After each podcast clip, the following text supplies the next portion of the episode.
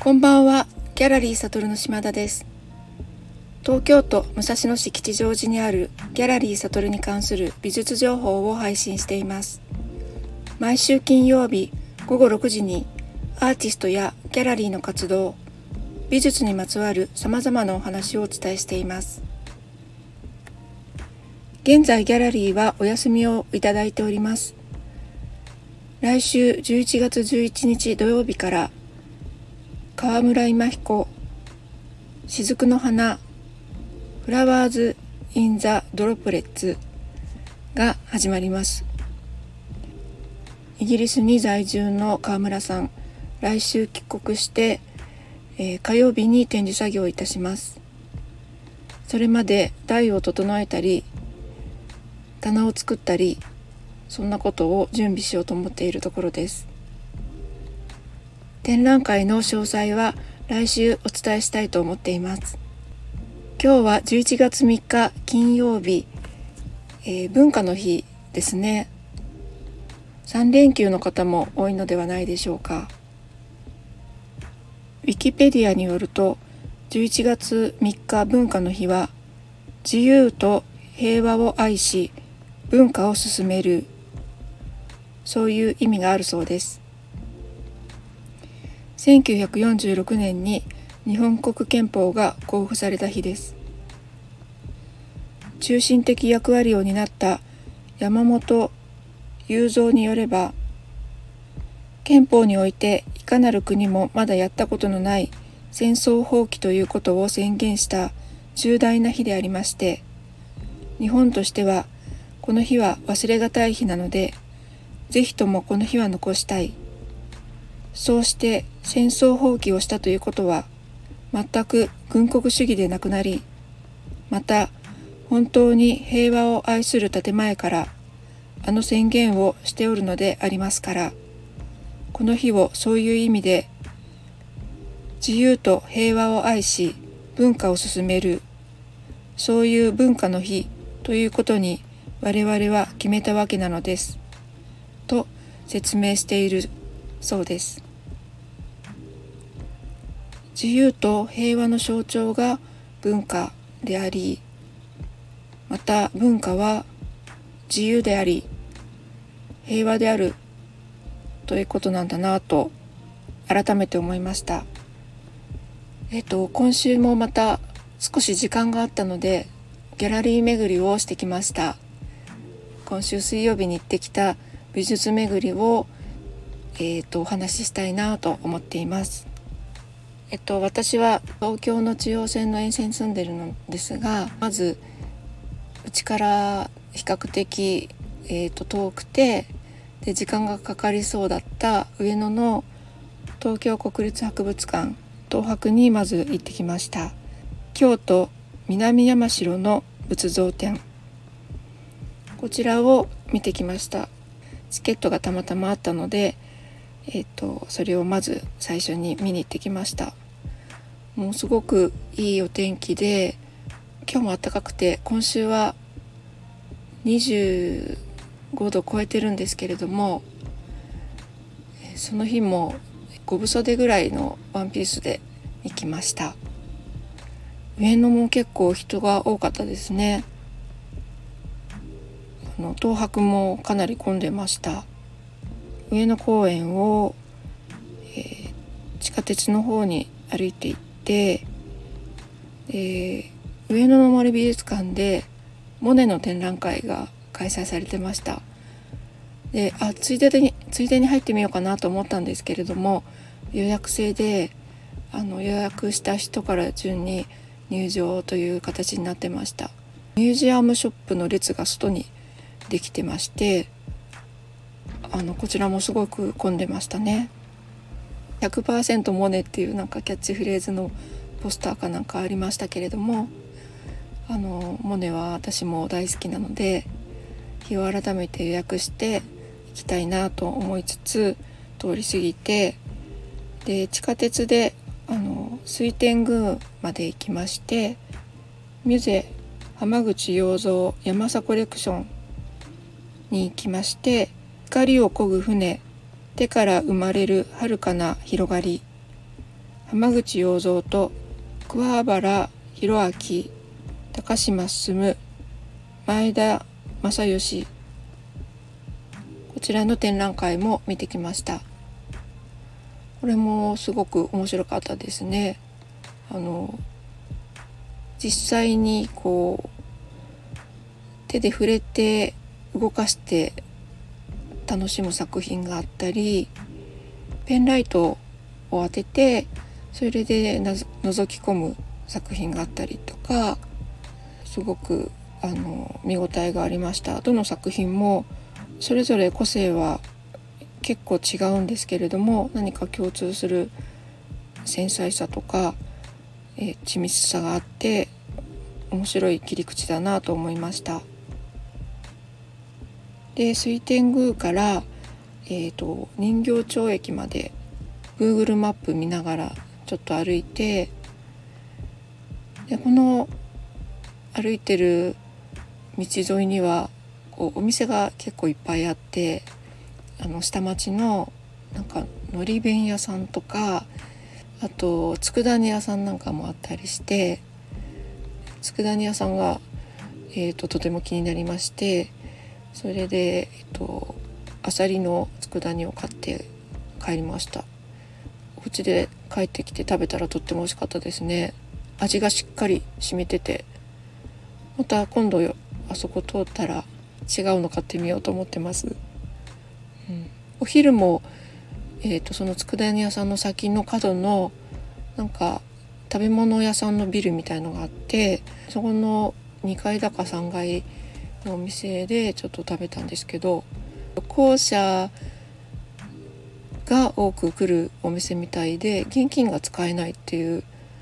あの全館カードで支払いという初めてそういうところ入ったんですけどもご飯にあのお刺身が乗ってるでお味噌汁とあと、えっと、お漬物っていうのを食べてちょっと元気になってそれで人形町の駅から、えっと、浅草線で横浜まで行って横浜から根岸線で館内。で館内から徒歩10分のギャルリーパリっていうところに行ってきました。降りてすぐに横浜スタジアムがあってすごく大きな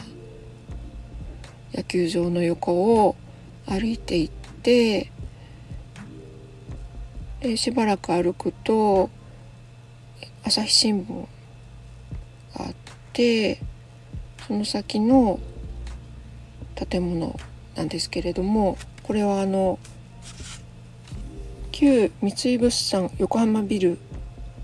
で明治44年に建てられた日本で一番古いオフィスビルなんだそうです。日本で最初の全鉄筋コンクリート造りのビル。でで関東大震災でも倒れなかったっていうビルなんですよね。だからコンクリートのあのすごくモダンな大きな建物。でその建物を入ってきますと入ってすぐ右手に、えっと、ショーウィンドウみたいのがあってそこに絵が1点かけられていてその左側に入り口があって取っ手がないドアでこう押して入るようなタイプのドアなんですけど、まあ、そこもなんかレトロな感じでで入ると右側に、えー、本命帳とあと今回のカタログが置いてありましてあの1人無料で1 1冊ずつお持ちくださいっていう風になってます。今やってる展覧会はえっ、と6人の抽象画家たちサイズとスケールという展覧会で、えっと、参加作家は小川義雄さん岸本義弘さん小池隆秀さん酒井香奈さん山口真紀子さん吉川民人さんですで吉川民人さんはギャラリー悟で2016年に行った抽象絵画の3人展に参加していただいています。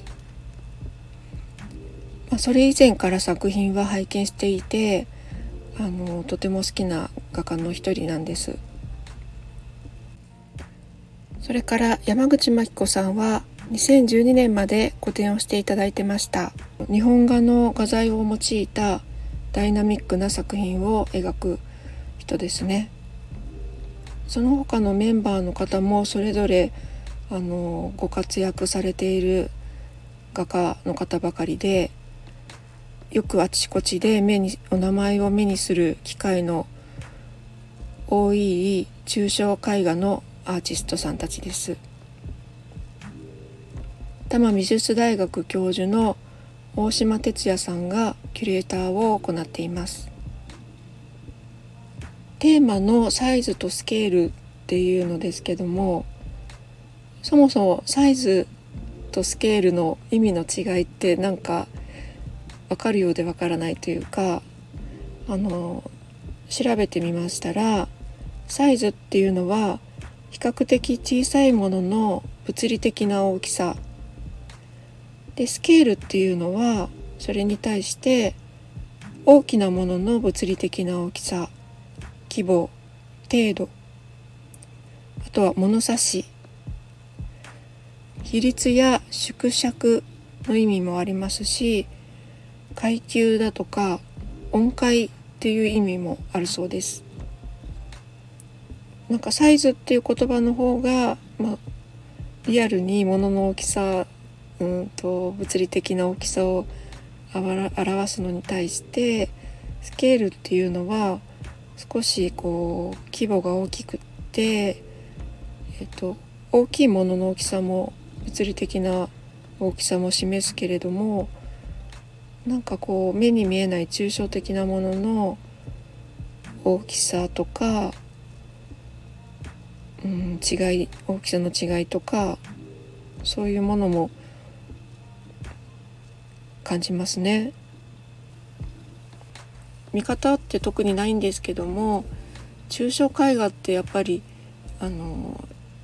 作家ごとに向き合い方というか作り方もそうだし絵との向き合い方とか問題意識とか皆さん全然違う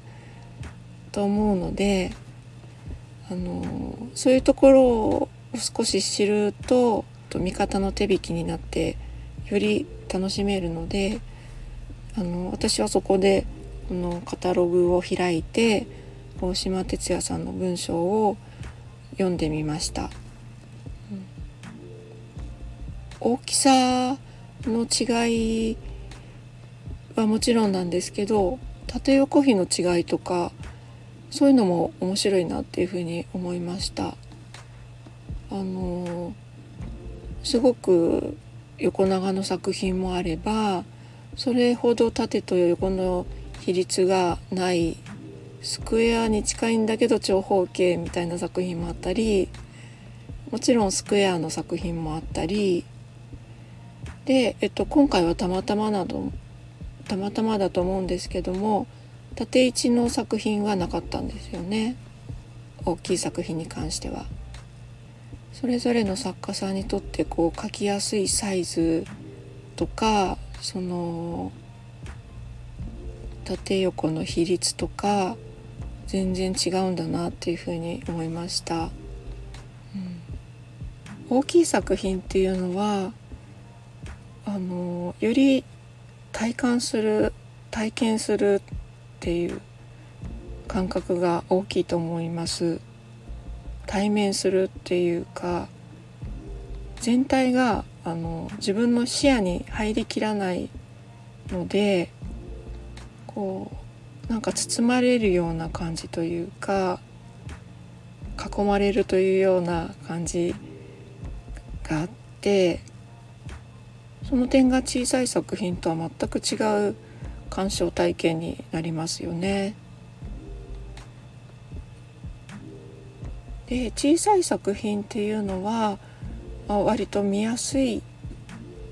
大きい作品に比べると全部視界に入って収まるので見やすい感じもあるんですけれどもなんかそう思うと意外とそうでもないなっていうふうに思いました。うんでやっぱりずっと見ていくとその作家の、うんと、問題意識みたいなものが少しずつじわじわ感じられてくるですよね。ギャラリー悟でも抽象的な絵画というのは以前から気になっているテーマで、えー、実際に企画も行ってますしあの抽象絵画の展覧会をするとすごく人が来るんですよね。すごく関心の高さもあの実感していますですので今後のちょっとヒントになるような何か見てああこうなんだっていうふうに思うというよりはあれは何だったんだろうっていうふうに後々ちょっと思い出すんじゃないかなっていうような展覧会でしたね。見に行ってみてよかったなと思います。あの今度のあさっての日曜日までやってますのでもし興味のある方は是非見に行ってみてください。本日は以上です。ありがとうございました。